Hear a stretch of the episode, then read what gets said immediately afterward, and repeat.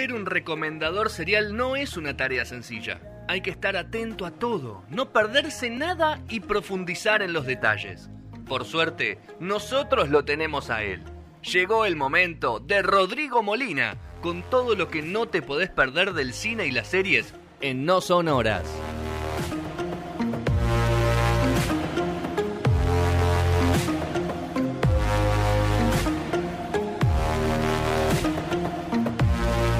Cuarto y último bloque de No Sonora de esta misión 661. No sonoras.com. ¿No dijiste 661 hoy? ¿No dije 661? Me parece que no. 661. 661. No sonoras.com.ar como siempre, donde encuentran todo lo de nuestro querido medio.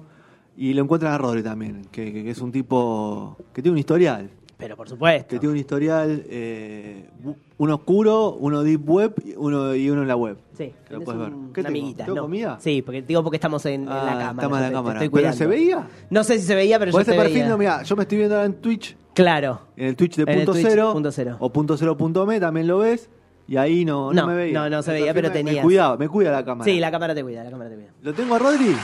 Buenas tardes, Rodri, buenas tardes, noches, como le digo a todos y a todas. ¿Qué tal? ¿Qué tal? ¿Cómo están? Bien, ¿vos? Bien, todo ¿Hay bien. algo tuyo en la. Deep Web, Rodri? Mm, no, creo que No, no. porque, por ejemplo, pienso en, pa- en cosas que, a ver- que hicimos juntos. No había internet. Eh, Tengo unos cassettes que quizás pueden incendiarte de alguna manera, pero habría que ver cómo sacarlo del cassette. Es difícil. Le- bueno, mirá, si lo consideras un material importante, lo podremos mandar a digitalizar y después. Yo creo que hay que dejarlo ahí, Rodri. Si ninguno de nosotros la pegó hasta ahora, ¿para qué lo vamos a andar desgrabando? Porque si decís uno dijo, bueno, uno dio el batacazo, es que lindo el archivo, mirá lo que encontraste de este. Claro. Pero todavía nadie dio el batacazo, así que guardémoslo. Vos decís que no, ya no- todavía no, nuestra carrera tiene. le falta llegar al pico. Yo creo que sí, que te- nos queda pico, obvio, sí. Nos queda pico, Sí. nos queda pico. Estamos en, estamos en alza todavía. Estamos en alza, yo estoy seguro. ¿El optimismo sagitariano decís? no, que me está pegó. bien, Bueno, yo creo que también. yo creo que también. de parte Rodri es, Está- es una figura Es ya. una figura, sí, sí, está trabajando en varios medios. Muchos medios, muy reconocidos, ¿no? Sí. Está medio en picada el medio. Está... Bueno, bueno. Bueno, pero, pero, Pero ah, está bien, vos pero, estás- Rodri, pero Rodri lo va a levantar. Yo Pero por supuesto que. Rodri lo va a levantar. creo que lo va a levantar. Sin duda. Para- ¿Hasta cuándo te vamos a ver con Leo Montero a las 3 de la tarde, Rodri? ¿3 de la tarde está Leo Montero? Al mediodía, a la mañana, ¿no? Sí. En el horario de la mañana. ¿Quién te dice? ¿Quién ¿No? te dice que.? Hablando. Me gusta pero, con Leito. Pero bueno, bueno, Rodri, hablando un poco de todo, Hablar de- de vamos a hablar de, no, de, la- de básquet ahí no habla Leo, No, me parece. no, no, me parece Habla de no. otra cosa que no, no viene muy, muy bien. Pero bueno. Bueno, eh, vamos a hablar de una película, una- un documental. Documental exactamente que eh, ganó el Oscar a mejor documental en la última, la última ceremonia. Fue una esa sorpresa, ¿no? aberrante. No se esperaba que ese tipo de documental ganara. No se esperaba nada en la ceremonia, pero en particular era un documental que no era el típico del Oscar, ¿verdad? Más o menos. Más o o sea, no lo que se viene dando los últimos años. Yo recuerdo un documental de este tipo en el año 2005, La Marcha de los Pingüinos. Uy, sí, qué ¿Se lo pesados. Qué Una película linda, pero viste, Sí. como que era, no era para cualquiera. Sí. Para dejarte más tranquilo, esta es una es mucho mejor película en muchos sentidos. Sí. Estamos hablando de Mi maestro el pulpo o la pulpa, nos vamos a, nos vamos Sí. a enterar en realidad porque era una- un pulpo Es hembra. una hembra, claro. Eh, pero no existe, viste. Eh, Eh, no, las palabras en inglés no tienen género, entonces. Claro, eh, exacto. Y tampoco creo que existe. Eh, claro, el- el pu- se- hay que decirle pulpo, Pulpo hembra, en castellano. claro, no, sí, no hay- no sí, hay- creo que sí. no es como viste la, la vaca y el toro y No, esas cosas. no, no, creo que es pulpo hembra, sí. Exactamente. Y es muy, realmente es muy interesante el documental, se puede ver en Netflix, o sea, uno de los ganadores de Netflix de la noche. Y eh, a mí me sorprendió, me sorprendió porque, no, primero que no esperaba algo así. Esperaba algo medio, no, no voy a mentir, uno tiene prejuicios Sí. ante estas cosas. Es muy entretenido el documental. Es muy entretenido. muy entretenido. Es, es muy interesante la óptica. Porque uno pensa- esperaba algo más cansino, algo más de Sí, contemplación. más, algo exacto, de- más una cosa eh, Animal Planet. Y el Claro. documental no tiene ese perfil, ¿no? No, no, no tiene para nada este, este documental, este perfil, porque nos está en realidad contando, nos va a contar la historia de un cineasta, un cineasta, no te digo en decadencia, pero podríamos decir que eh, pasando por una especie de, de- De de crisis. en su vida, en una depresión, podríamos decir tranquilamente, que vive en Sudáfrica y que, bueno, él estaba, digamos, quiere salir un poco de, de este mundo al que está, digamos, eh, que está sufriendo, ¿no? Porque no, no la está pasando bien en su casa y descubre como una especie de, podríamos decir, de cable a tierra, eh, valga la ironía, tirarse al mar, a un arrecife, un pequeño, va, no es tan pequeño, es un lugar ahí cerca de su casa que tiene una, una especie de bosque de algas de unos 200 metros cuadrados y decide salir a bucear todos los días como para eh, nada, hacer snorkel, Una actividad, ¿no? claro, una actividad, Una actividad casi para deportiva, recreativa, de relajación, ¿no? Como con Exactamente, sí, como de relajación. No sé si alguna vez hicieron snorkel, es realmente una experiencia Sí. muy, muy interesante de por sí y realmente uno parece Es muy relajante, sí. es muy relajante, Muy relajante. En, en sí misma, ¿no? Sí. Porque realmente uno ahí está desconectado de todo. O Sí. sea, porque no te vas a llevar el celular. No, y el- es otro medio, al ser otro medio tan diferente, inevitablemente te pone en perspectiva eh, sí, muchas cosas. muchas sí. cosas, sí. Es, es- es muy realmente para los sentidos, es muy, muy interesante Sí, muy realmente interesante. Para, para abrir la cabeza. Y es lo que le pasa a este hombre, ¿no? Que decide en su momento ir todos los días a este lugar hasta que en un momento se cruza con un pulpo. Así lisa y llanamente se cruza con un pulpo, con la particularidad de que este pulpo empieza a tener una interacción con él. O sea, le pierde el miedo, digamos, a, este humano que invade su territorio. Él obviamente se muestra muy, eh, digamos, muy amigable, no es que está tratando, viste, de hacer cosas raras, simplemente está con su cámara, sacando fotos y buceando. Y bueno, entabla una relación, realmente una relación que lo va a llegar a visitar durante un año al pulpo y verlo todos los días. Todos los días. Y de eso se trata este documental, de cómo este hombre, el título un poco lo dice todo, ¿no?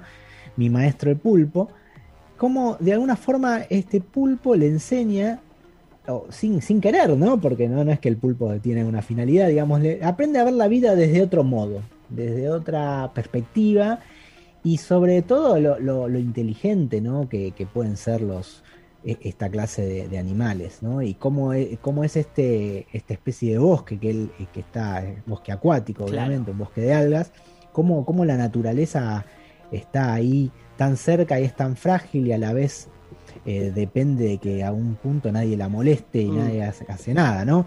Eh, y, y bueno, obviamente el hombre hay lugares donde no se mete, pero cuando se mete también está causando cierto desequilibrio.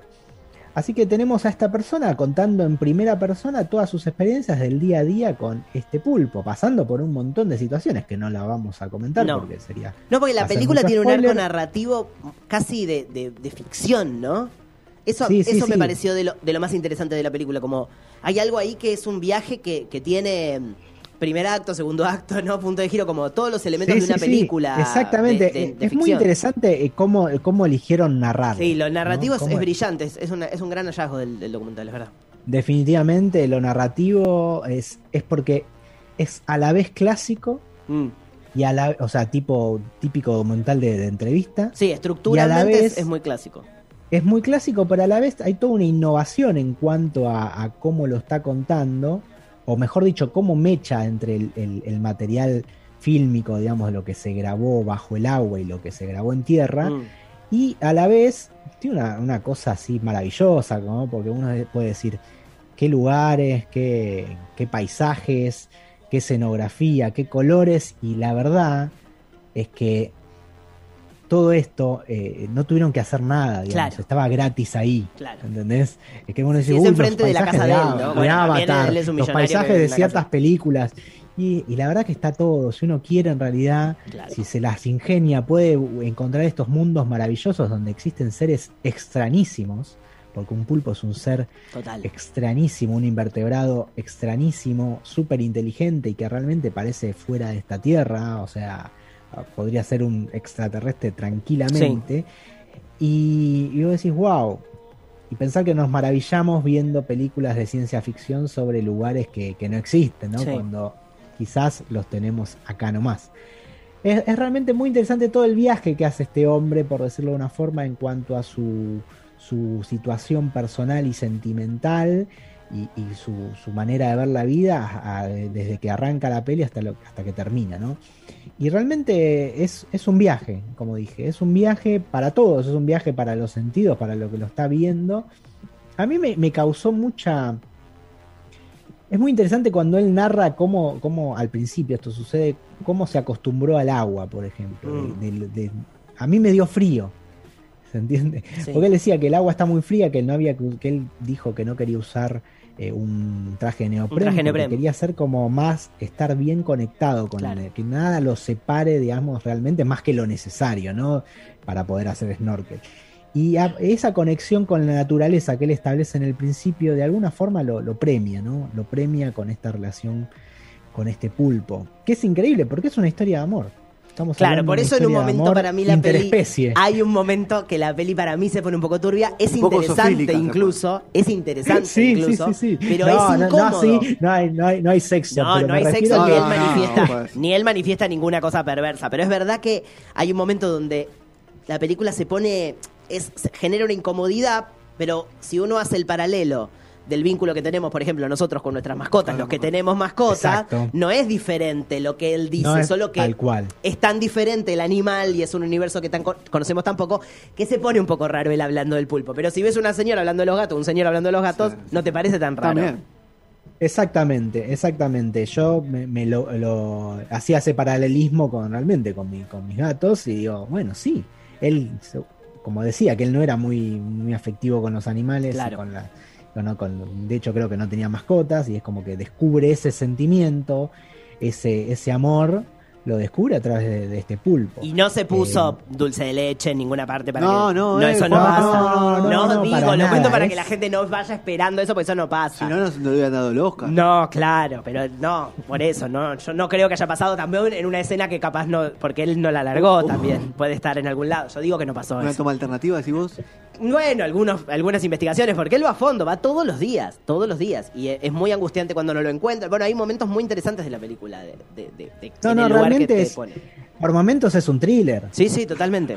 O sea, es, es- no, es muy, realmente es muy llamativo, o mejor dicho, es muy, eh, es un gran mérito lo que hicieron todos los, los, los directores y él, él que es parte obviamente del equipo, es el director de fotografía. Sí, pero la también de de edición me parece que es lo más es lo más interesante del documental. O sea, la edición es la maravillosa porque a mí, a mí por ejemplo, siempre me hizo preguntarme durante toda la película, o sea, don- durante las escenas obviamente bajo el agua, si estoy viendo realmente el momento donde está Exacto. pasando o si es una edición de material que él fue recolectando y lo armó de una forma para que parezca que sea ese el día. momento ese en real. Montaño, claro. Eh, es excelente Está muy bien ese construido laburo. ese trabajo, muy bien construido. La edición para mí Que es te hagan dudar de eso Sí. ya es súper meritorio. o sea Porque que- como se vuelve narrativo y como se vuelve una ficción de alguna manera, como se vuelve una historia con un nudo y, y- y- y todo el viaje tradicional, uno dice, pero ¿cómo hacen para que te pase exactamente eso? Que es como,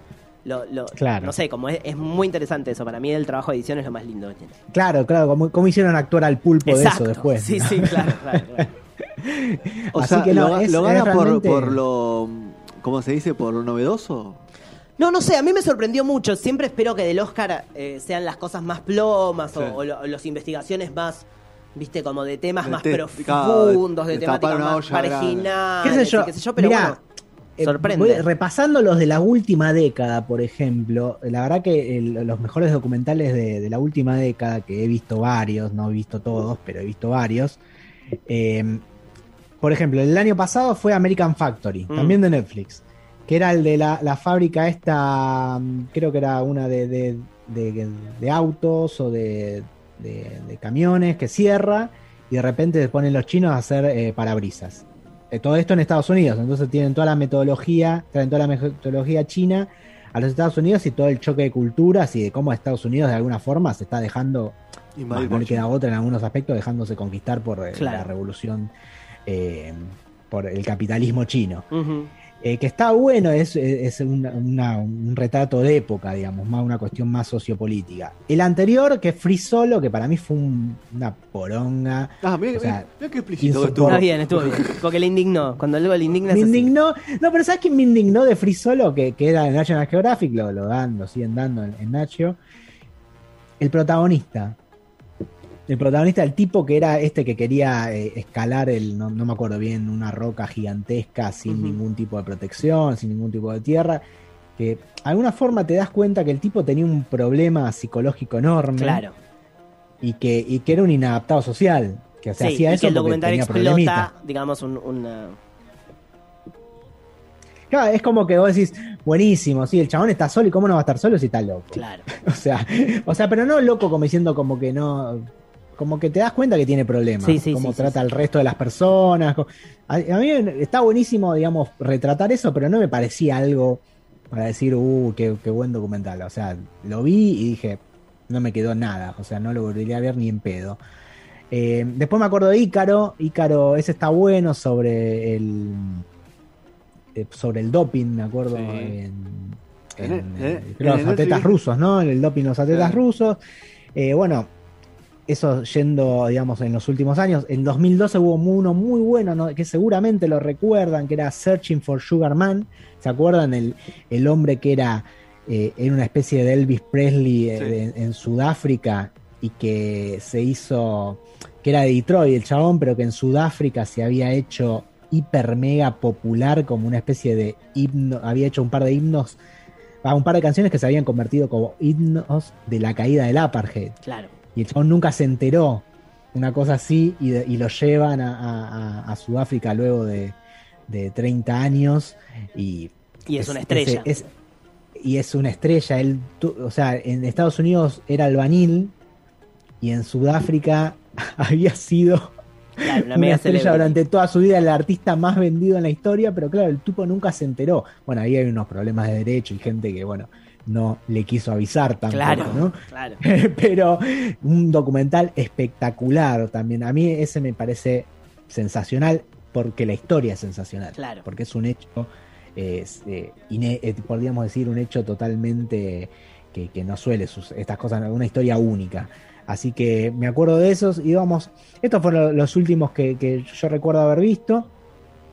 Y este realmente sale un poco de, de, de todo, de, digamos, del- del- de lo que venía Esa haciendo. lógica. Me, Sí. me tengo que remontar, me tengo que remontar al 2005 con el, de- el de la marcha de los pingüinos. Ese que es un choreo aparte, porque era archivo y uno diciendo atrás, se enamoró Juan Carlos del, de Lolita, dale, forro, qué sabes.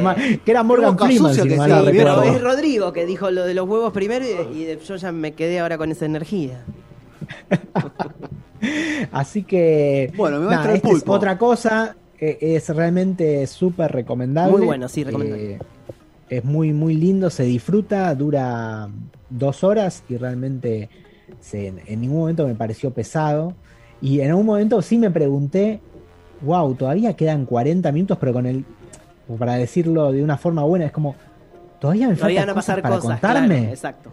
y faltaban cosas para Sí, contar. claro. Era realmente muy, muy, muy bien todo. La verdad que esas películas redonditas que si vos decís, che, tengo un proyecto sobre qué", no te dan bola. No. O sea, nadie pone un peso en una película así, pero realmente el resultado, lo que logran, es realmente eh, único. Y, y realmente se me. No vi todo el resto de las películas que ganaron, eh, que, que estaban nominadas, pero realmente me parece que es una excepción a, a- a la regla de lo que estamos acostumbrados a ver en los documentales. Que para mí tiene dos cosas fundamentales, que realmente es un documental porque está registrando algo que tiene que ver con, con algo que realmente sucede en la naturaleza, porque a- a más allá de, de la historia de, de este hombre con el pulpo, está registrando algo que es mm, no normal, digamos, cómo es la vida en, Claro. este, en este bosque de algas, o sea, es algo, eh, tiene una, una, podríamos decir, una, una factura científica el documental, Sí. porque está contándote algo realmente podría pasar en, lo podrían pasar en el Discovery Channel sin ningún problema. Y a la vez tiene esta cosa personal y esta cosa de, de hecho único que hace que la historia sea aún más atractiva.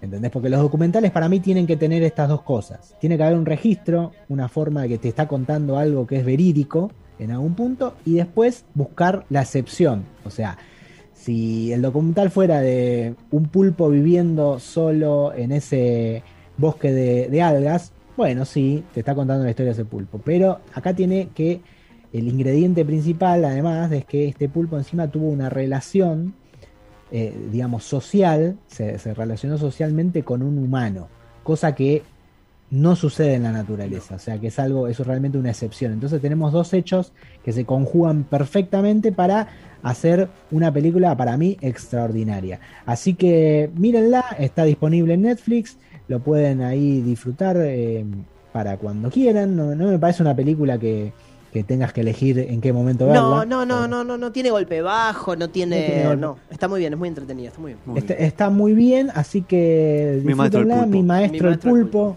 o mi maestro el pulpo hembra, ¿viste? No, no El queremos. maestro del pulpo. La acá. pulpa. Mi maestro la Mi pulpa, pero la maestro el pulpa ya dice pulpe. otra cosa. El mi pulpe, maestro sí. el pulpe. Mi maestra el pulpe. Para- Mi maestro el Ahí pulpe. está. Ahí está. Así que aprovechenlo y bueno, y está, está en Netflix, va a seguir estando, imagino, por mucho tiempo, Sí. ganó un Oscar, así que se lo merece. Muy bien.